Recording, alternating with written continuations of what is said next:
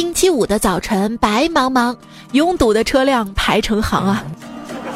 手机边见的你还好吗？你那儿下雪了吗？你打雪人堆雪仗了吗？欢迎收听天寒地冻、欢乐速冻的段子来啦！本节目呢是由好房租房租好房的平安好房特别赞助播出，租房说不定送男朋友女朋友，二零一八脱单就靠你了！喜马拉雅平安好房品牌电台成立了，也欢迎大家前往关注哟。我是天寒地冻、手冻手机动的主播彩彩呀，激动激动。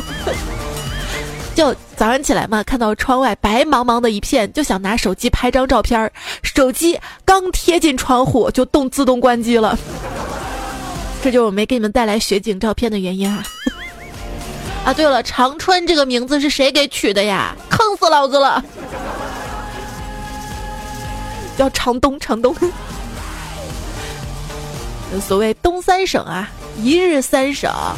有朋友留言就说啊，彩彩，我觉得全国都在欺负辽宁，你们那儿都下雪了，东北没下雪，这让辽宁的小伙伴情何以堪？亲爱的，你那边下雪了吗？还有朋友说都下雪，凭什么把北京给绕过去？是这样的啊，下雪就像是老天爷打喷嚏，结果到北京一看，我去，这么大的雾霾，赶紧把口罩戴上了。于是有部分北方的小伙伴就开始呼吁，国家能搞个南雪北调工程吗？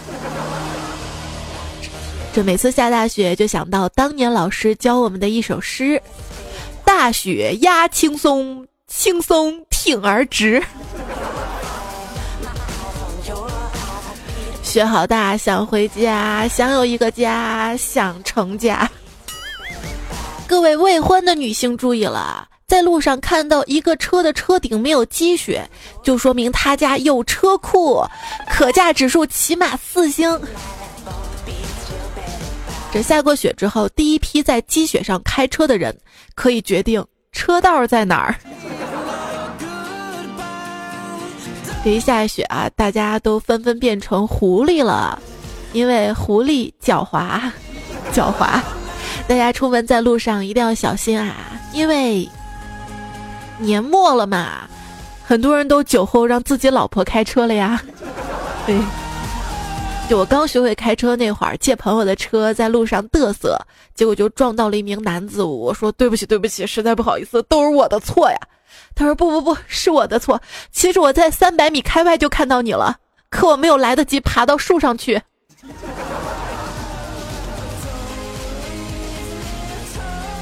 昨天下了一晚上的雪，第二天我去楼下开车，看到车窗玻璃没了，车里全都是雪，我特别气愤，就找物业。物业，物业，有人砸了我的车窗玻璃。物业一看我的车，姑娘，你下次能把车窗摇上不？各位开车的小伙伴注意了，如果你在澳洲开车出远门，希望不要撞到动物，尤其是袋鼠。因为我听说有人撞袋鼠，袋鼠没死，被袋鼠窜到车里面，打的在床上躺了半年啊！这就是恐怖袭击。遇到恐怖袭击该怎么办呢？神回复：啊，这个趁机干掉看不顺眼的人，然后嫁祸给恐怖分子。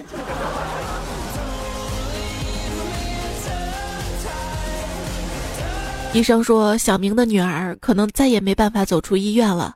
小明看着女儿的眼睛，温柔地说：“乖孩子，无论多么辛苦，爸爸一定让你看遍世界上最美的地方。”两年来，小明走过万水千山，在世界各地拍下无数照片，发给女儿，让女儿每天都能看到新的美景。只有很少的人意识到了，小明丢下了患病的女儿，自己去旅游了。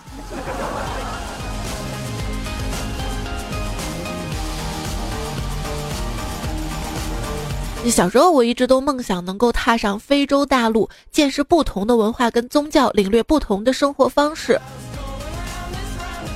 不过现在没必要了，因为我去了广州。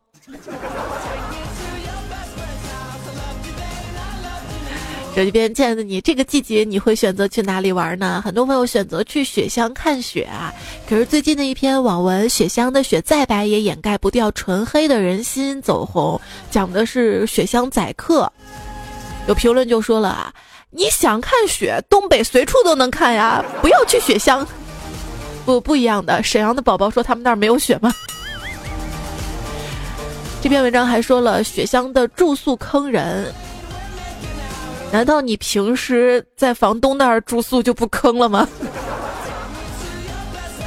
在前两期节目当中也预告过，今天这一期节目有点像糗事播报的段子来了，我们就一起来说说大家租房的糗事儿哈。很多留言呢都是来自于我的微博一零五三彩彩置顶的这条留言的评论。像段友周小白，他刚到北京的时候跟女朋友一起找房子，同事就给他们介绍了一个离公交、地铁都非常方便的房源。跟房东见面，房东看到他跟他的女朋友说：“这个房子不租给情侣，我怕吵。”正在小白目瞪口呆的时候，他的女朋友对房东说：“阿姨，房子你就租给我吧，现在我就把我男朋友甩了。”嗯，甩了。夫妻本是同林鸟。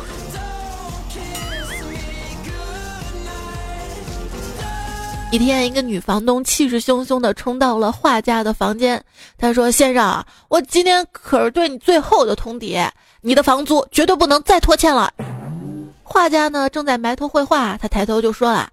请你不要打扰我的工作。老实告诉你，我住在你的房间是对你莫大的光荣。当我不再住这里的时候，人们将会说这房间曾经住过一位伟大的艺术家。这不就是您的光荣吗？房东才不管呢，说去你！今晚再不付给我房租，那么我明天就可以得到这种光荣。明天就赶紧走。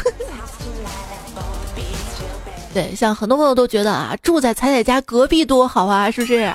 哇，跟彩彩为邻。但是要仔细想一想，就是一样的道理嘛。你晚上不嫌我放背景音乐吵的话，开个玩笑啊。新搬来的邻居到我们家来跟我打招呼，他感叹：“哎，在大城市工作太不安定了，一年内搬两次家，一点归属感都没有。”我就附和啊，我说对呀对呀，我也老是被房东赶，我也被迫搬了两次呢。然后他说：“唉，早知道不买那么多套房子了。”我还跟你说什么说呀？在外打拼都特别不容易啊，有时候还蛮危险的。一朋友就说了：“我是安装工，今天在室外安装，下雨了，我就跟房东说，就下雨呢，容易漏电，明天再装吧。”可是房东却说：“明天，明天我就开业了，漏电怕什么？我又不差那点电。”凡事都要站在对方的角度设身处地的想，是不是啊？那时候我租房，我就说了，我没办法再忍了，这屋子怎么老是漏水呀？然后房东就说了：“嘿，真有意思，你只付那点房租，难道还想漏香槟酒不成啊？”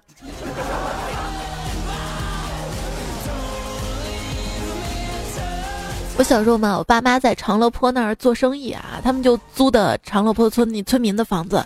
一般村民的房子往外租是自己会住在楼下一楼，然后二楼是租给做生意，因为二楼是临街的店铺嘛。经常听爸妈会讲什么房东、房东、房东的，然后跟邻居家也是做生意家的小孩儿，我们在一起玩儿，我就说我们家租的是房东的房子，你们家租的是房西的房子吧。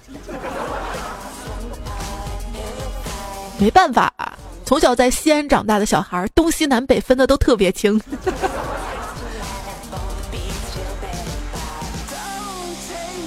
误会还是有的。啊。有一次，胖虎去租房子嘛，因为胖虎是程序员啊，不知道为什么，房东老太太千叮咛万嘱咐，跟胖虎说：“这年轻人啊，千万不要写代码，不要读博。”哎，胖虎就纳闷了啊，我。写代码怎么了？你瞧不起程序员啊？我我学历高怎么了？我读博不行吗？后来才弄明白，原来说的是，年轻人不要吸大麻，不要赌博。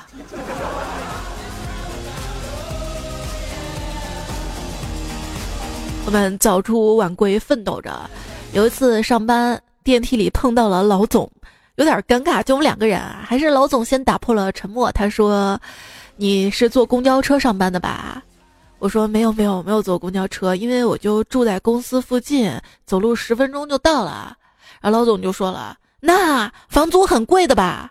我说还好吧，因为我一工作就租这儿了，所以房东一直都没给我涨过工资。哎，有墙角吗？让我钻一下。太胖了，钻不进去。我在街头跟洒水车聊天，我问他你是不是洒，然后他就停止了洒水。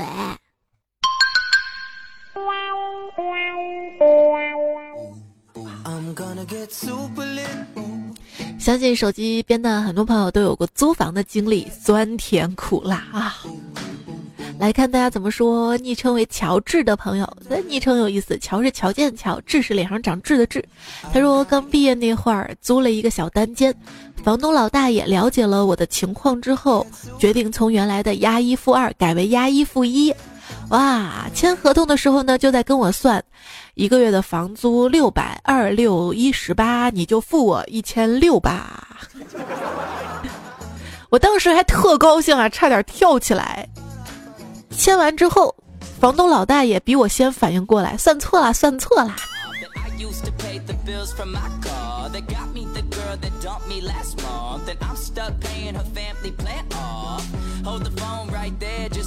关于房租跟押金，万事大吉说以前租过一个单间，环境吧不怎么样，勉强就住了下来。结果过了三天，房东都没找我收房租跟押金。于是第四天我一大早就搬走了。当时拿着行李下楼的时候还是很紧张的。你是不是做贼心虚啊？没交钱，白住了四天，你把钱补上就好了呀。不过很多朋友都会在纠结啊，这个房租房租有，这个押金还得押到那儿。有没有免押金的好房呢？平安好房上面有哈，有免押金的房源。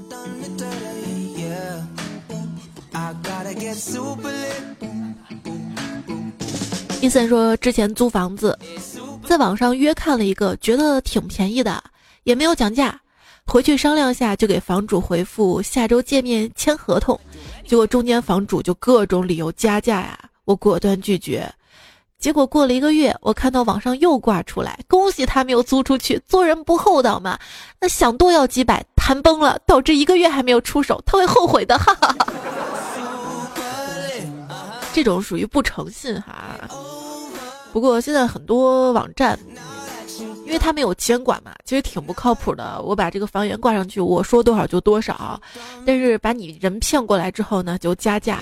这个骗钱其实还好啦，有时候还会存在一些人身安全，而且这个挺常见的，就是大家租房的时候看到一个房子，哇，图片好美啊，然后要求合租室友，要求必须是女性，爱干净，单身，巴拉巴拉巴拉。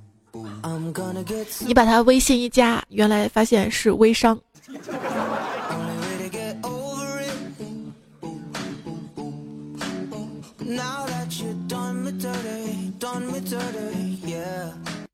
不过说到合作啊，大家普遍呢都希望自己一起同住的室友能够爱干净、整洁，这个是最基本的。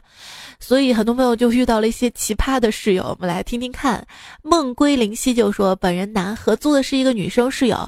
有一次她男朋友来了，买了锅碗瓢盆做饭，然后她男朋友走了之后，没来得及洗的碗筷、就电饭锅里的剩饭以及炒锅里的剩汤，她就那样放了一个月，直到她男朋友再来才收拾的。哇，这算是比较奇葩了。她男朋友一个月才来一次啊。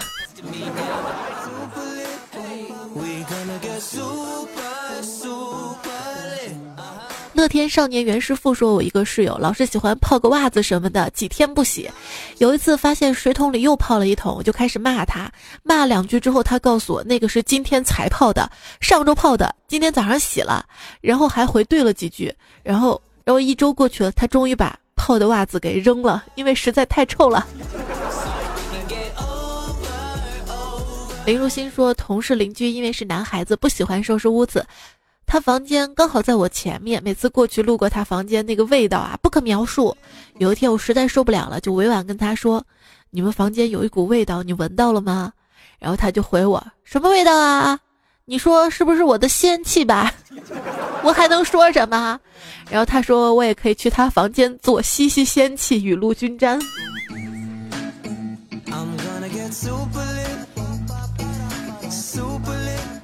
这就是人味儿。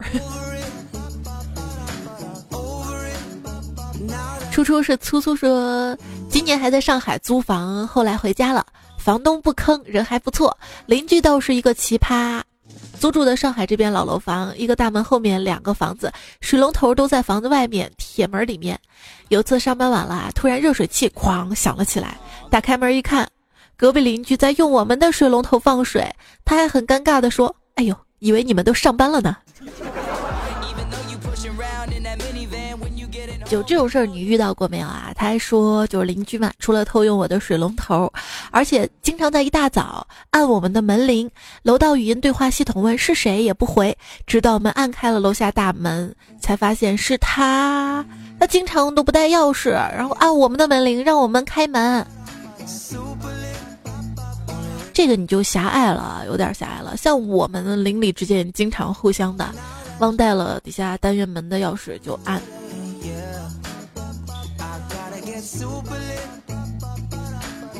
直到有一天，遇到了清洁楼道的大妈，她给我们说了这个楼道的密码，然后大家都不带钥匙了，直接按密码。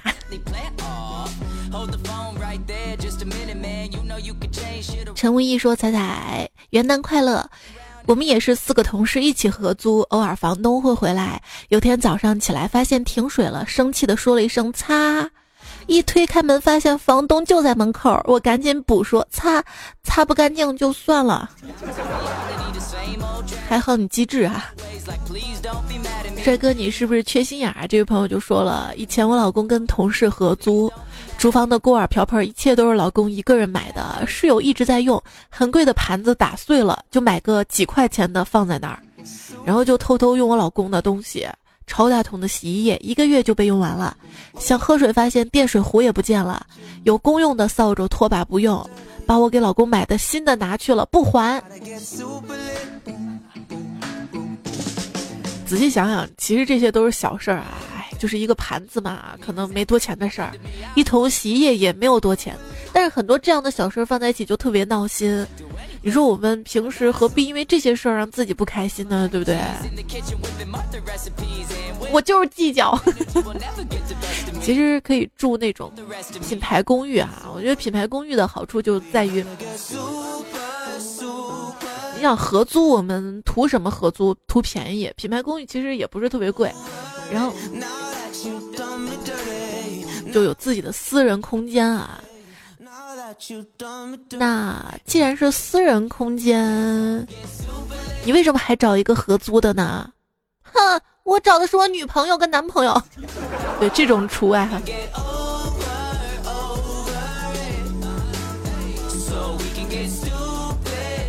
有时不安满满说，之前租那种民宿。隔壁住了一对夫妻，不太熟悉。有段时间，那个女的好像回老家了，下班竟然看到那个男的带的别的女生回来。我也年纪小啊，气不过，上去就说了一句：“下班了，大哥，嫂子还没回来呀。”说完就开门回家了，深藏功与名。确实年轻不懂事儿，这就结下梁子，人家带谁？心里内心是你管那么多啊你？子碧卡卡说：“奇葩室友威武的像个大老爷们儿，一跟女朋友视频就各种卖萌，还偷着哭来着。我什么都不知道，我什么都没说。是不要说出来，面子呢？我也要脸的。”蓝一九九三说：“那个时候刚工作，三个人一起去租房子，我们三个人有一个是单身汪，我跟另一个室友会带女朋友来，你懂得。总觉得那个单身汪心里是奔腾的，直到有一天。”他带回来一个男的，一起住了半个月。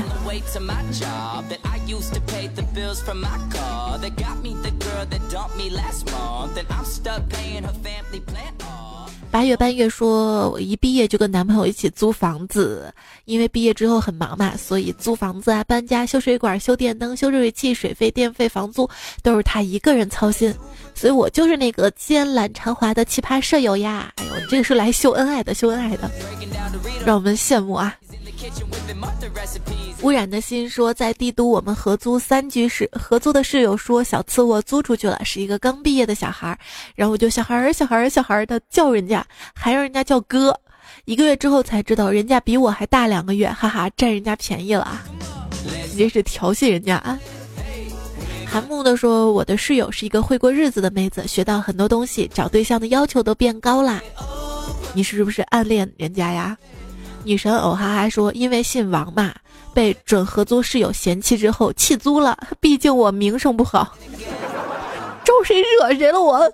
老郭说，大学租房跟两个妹子一起租的，我的房间连着阳台，早上他们晾衣服直接破门而入，我都不敢裸睡了，我是男生呀。哦，应该很幸福的吧？你会找异性一起合租吗？胖虎当时因为找不到合适的房子，就直接租了一整套，又找了一个女房客来分担嘛哈。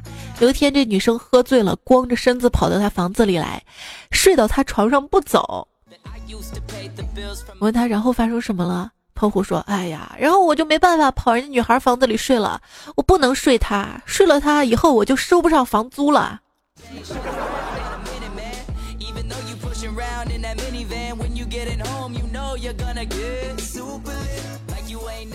也可以啊，睡了他之后，你们俩睡上一间房子，另一间租出去啊。活该你单身到现在。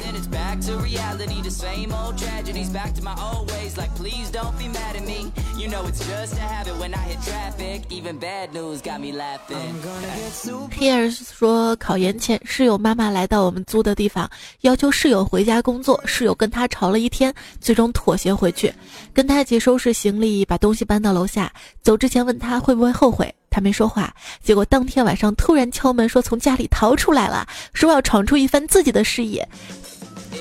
最终结果飘过线，被被年轻导师录取。现在正在一起努力考博当中，祝努力的人都有好运。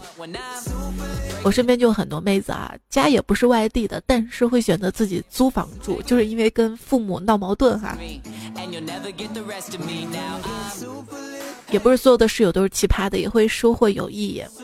另外我就说在玩游戏，合租的哥们儿接了电话之后扯我来，快快快快，赶紧收拾一下。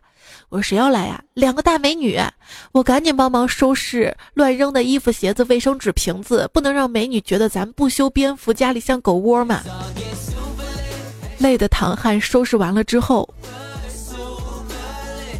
他妈跟他大姨来了。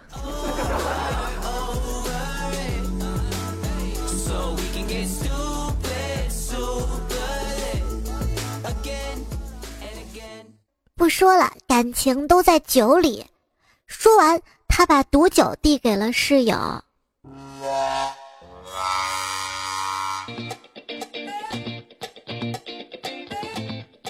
在外打拼都特别不容易哈，我们都想的是安居乐业，安居乐业，安居呢，安居呢。继续来看大家的吐槽吧。波波就说了，被二房东坑。某天晚上，突然他跟我说他女儿要回来住了，让我慢慢找房子。那段时间也凑巧天天加班，哪有时间找房子呀？隔了快一周左右，马路边的大妈问我说：“你房东阿姨说你赖着不走，房子也不找。”当时瞬间我气炸了，第二天就搬走了。哼。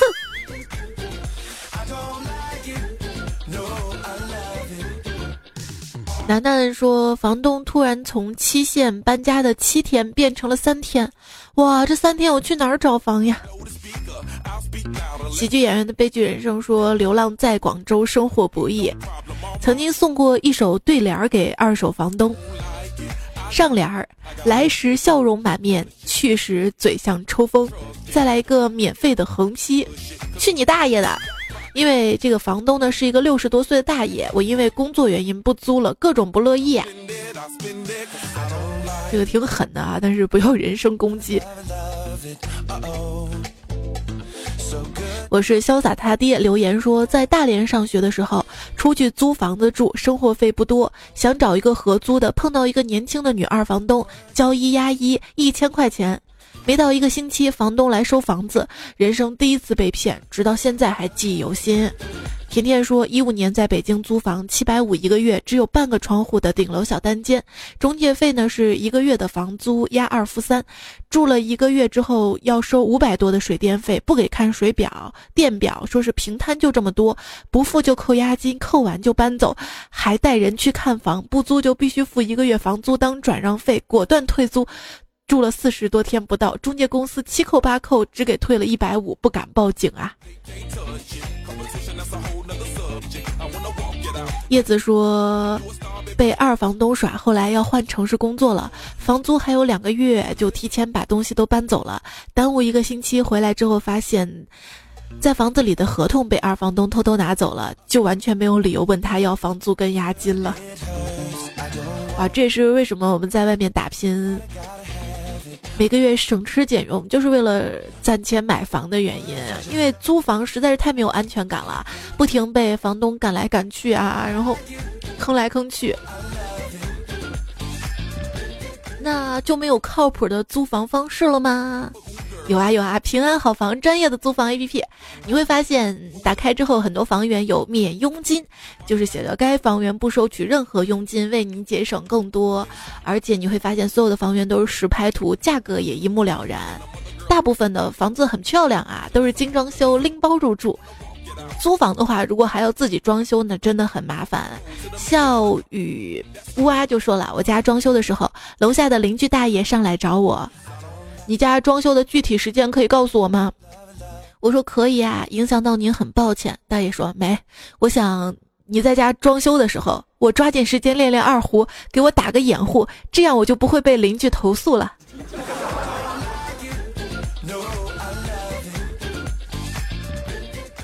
木咚咚咚咚说呢，就遇到房东随意的装修他的房子，哎，你要。你要装修，但你也没说要这么大动作吧？你要大动作，晚上跟我打招呼没毛病吧？我不在家施工的时候，至少把我的被褥卷起来吧。我我当时打仗呢。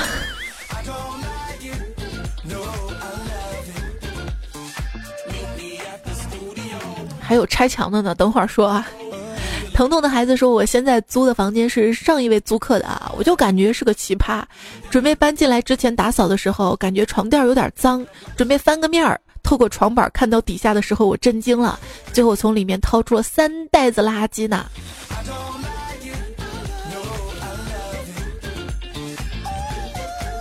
不好意思呢，说租房各种坑的，还遇到了奇葩房东。租房的时候问冬天取暖多少度。说很暖和，不用担心，也没写到合同里。结果才十八度不到，找房东说你们赶的时候不好，今年供热不好。我说不解决就不租了。他说那行，那你违约但不退钱啊。自己买个小太阳吧。与八零六四六说，我原来租一房子，一个月跑了四百多度电，没有空调，没有冰箱，没有电视。难道这家店是跑马拉松的吗？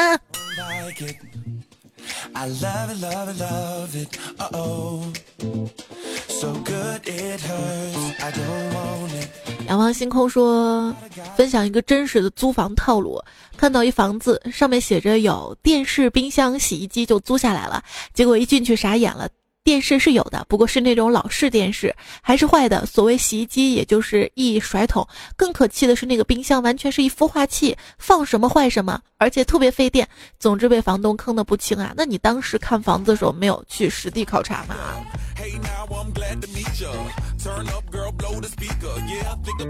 电视、冰箱、洗衣机都是底下回收二手电视、冰箱、洗衣机。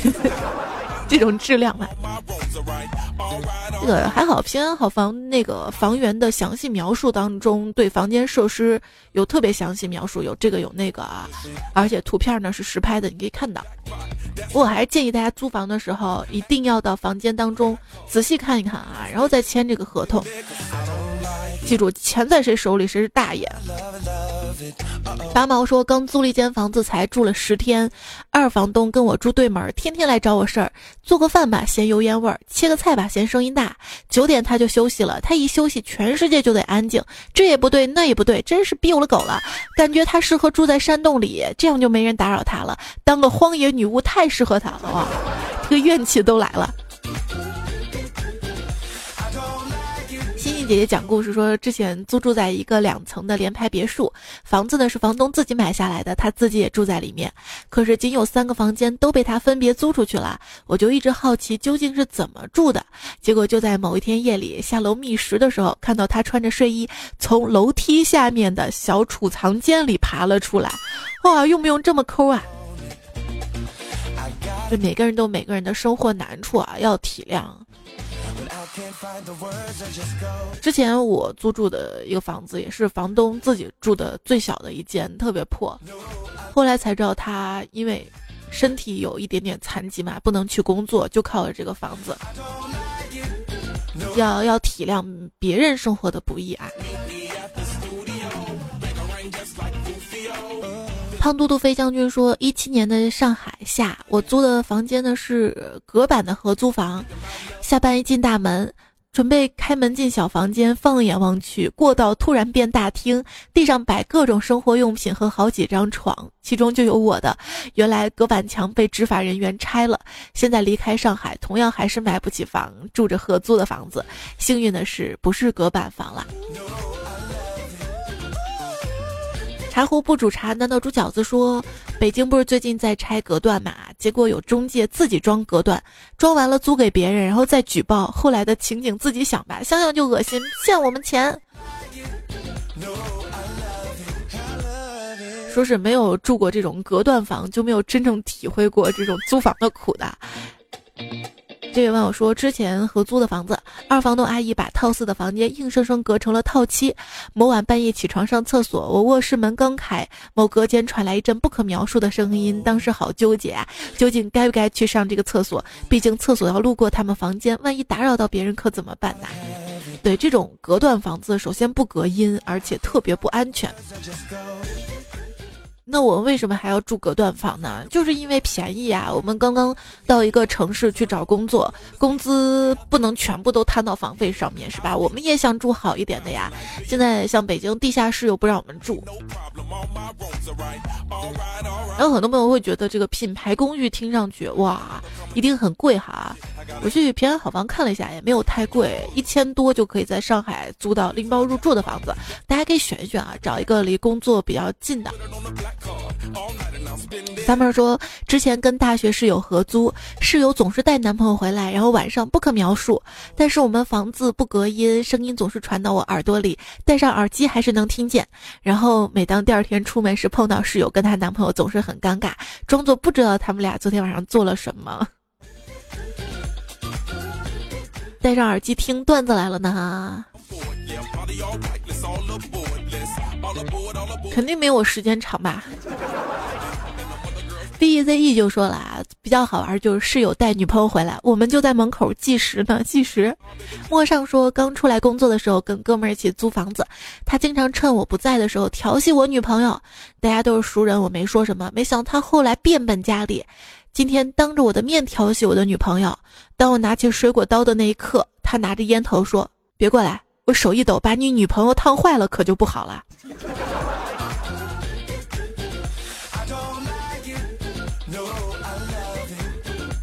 这个女朋友啊，学良说元旦因为回老家多请假了一天，提前回来之后没事儿，一个人在看小电影儿，以为同住的都上班去了，结果一个新搬来的女生敲我的门，跟我借吹风机，我赶紧穿好衣服，打开门借给了她，好尴尬呀。奔跑的五花兽说说出来你们可能不信，我的房东都换了五届了，而我依然窝在这个没有电梯的破房子，因为懒得搬家。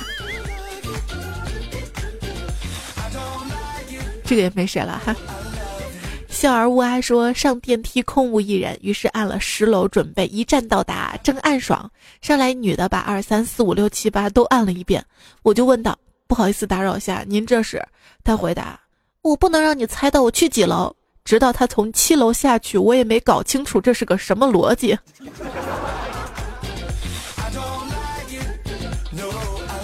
还有朋友说，早上八点正睡得迷迷糊糊的，美女房东来收房租，身上的钱不够啊。然后我就说，还差二百，只能肉偿了。然后房东拿刀过来说，你说切哪个部位？两斤。我去，马上取钱，五分钟之后送到。我感觉这样租房子还是蛮幸福的吧，至少可以跟房东开玩笑啊。悠悠说租房不要钱，天天给房东遛狗撸猫的，哈哈哈。只要狗跟猫一直活着，我就可以一直住下去。对，昵称叫我新来的说，我是个房东，希望可以学到点坑房客的知识，谢谢。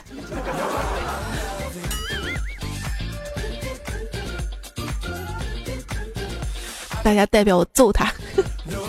爱阳一万年说：“我表示做二房东做成了爸爸。我这曾经的二房东找了两个不靠谱的小伙子住了半年，交了两个月的房租，觉得他们都是毕业的小孩，赚钱不多，没好意思天天催。一直到我考研离开了，他们也拍拍屁股走了，房租也不给了。走的时候房子也不打扫了，我大老远回去一个人打扫完了，素质啊不说了，反正我好几千块钱都没有了。算了，就当找两个伴儿陪你吧。”看了那么多租房被坑的，你这个是租房给别人被坑的也没谁了。为什么没有人告诉我下雪天出门也要打伞呢？我想第一个告诉你下雪的人一定是爱你的。这样的雪天，我想变成雪花儿，这样就能在下雪的时候亲吻你的鼻尖。嗯。那年冬天，学校组织扫雪，同桌是一个帅帅的小哥，看到我双手冻得通红，默默地摘下自己的手套给我戴上，细心地弹掉了落在我身上的雪花，我感觉心里暖暖的。扫完雪，他一脸害羞地喊我过去，表白。按捺住心里的小激动，慢慢地挪到他身边，他凑近我的耳朵边，越来越近，然后。一把把我给推到雪堆里了。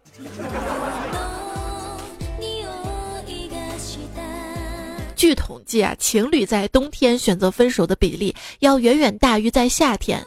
有人说这是因为人们在冬天更懒惰、更脆弱、更没有耐心、更喜欢逃避。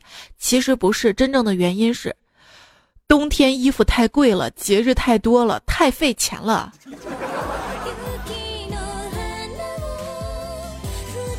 这两天因为下雪啊，我的微信后台很多朋友都留言，来看看大家怎么说。曾经说不是说下雪吗？玩呢？搁哪儿呢？大雪搁哪儿呢？下丢了，哗啦哗啦下海里去了，到处整的那老大看不起我们大聊城还是咋地？能不能雨露均沾呢？你说手套都买好了，搁哪儿堆雪人啊？搁哪儿堆呀？给我一个完美的解释。气象局说：“因为所以科学道理。”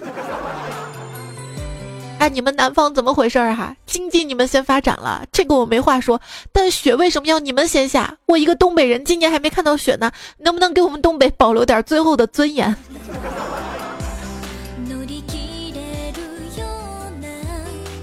最悲惨的就是它不下雪吧，它还冷哈。心累说：“今天全国下雪，北方的雪柔柔的抚摸在你的脸上，南方的啪啪的往脸上砸。这雪姑娘也分南北是吧？为什么南方的雪这么粗？这个跟风有关系吧？”南方小伙伴说：“虽然你们北方有暖气，可是我们南方有骨气。”昵称为冷的朋友说。他们俩一个紧紧地抱着我，一个不知道哪来的力量吸着我。我说：“你们才是我的最爱，只有你们会陪我度过寒冷的冬夜，并给我温暖。”我起这么早，就是为了找他玩儿。我我还要洗头呢。我一边挣扎着起床，一边安慰着床跟被子，并迫不及待地出去玩雪。哈哈。这个天如果洗完头出门，头发还没有干的话。半梦半醒说：“彩彩，下雪就不要出去了，万一摔倒了，西安就地震了。”我真的滑倒了。昨天，陈斌说：“走下去会会到白头吗？”保持没心没肺的笑说：“我只希望明天公司通知不用上班啦。”对啊，明天是不用上班啊，明天周末。其实都没有说认真的雪就像就像挂了一样。刮下刮下，出门大人都在发愁，只有孩子欢呼雀跃，开始堆雪人、打雪仗，沉浸在冰雪的世界里。是啊，是啊，是啊，这两天下雪吗？然后打开外卖软件，哇，这个派送费高了，高了就高了，我不说啥了。结果一打开，本店今天歇业。最近都很少做饭的，我这两天亲自做饭呀。我妈说她这两天都不在某东上买东西了，她觉得这个就快递小哥送快递特别辛苦啊。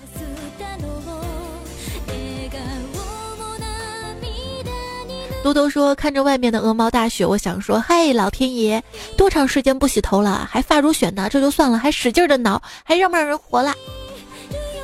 宝瑞说地面都结冰了，出去遛狗，狗跑得太快，被他给拽倒了，还踩踩。你家有高压锅吗？借我。你干嘛？你干嘛要把高压锅背后面是吧？保护菊花吗？初见季清新说：“彩彩，为什么深圳不下雪呀？我想看深圳的雪，到处都下雪了，就我这儿出大太阳，出门外套都不用穿了，穿件衬衣就可以过这个冬天了。”沉溺深海说：“江苏都下雪了，杭州的呢不开心。”卖火柴小女孩说：“为什么我大云南看不到雪了？可是我我昨天还看到一位云南的朋友说他们那儿也下雪了，不知道不知道不知道。”分界说关于天气的吐槽，这天气真的是冷的，我上厕所都要开着浴霸。这二零一八前几天过不好没有关系，要知道我们还有春节的机会啊，到时候命运还能重启的。新的一年里，我希望你平平安安。感谢平安好房对本期节目的支持。有时候想想，只要不设定新年愿望，年底就不会大失所望。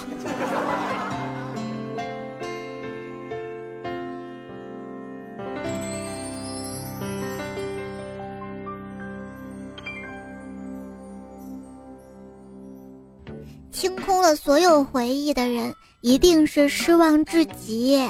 好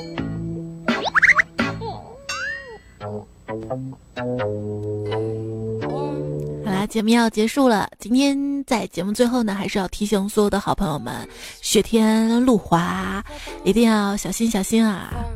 当然，你那儿没有下雪的话，我就希望你周末快乐。哎呀，这个太突然了！非常非常感谢所有好朋友们对我的支持，非常非常感谢啊！再次感谢感谢感谢。最后要谢谢 Jackie、iPhone 七祥子、中二华语句老师、幻明妖僧、吃不胖的小五，今天用到了你们的段子糗事儿。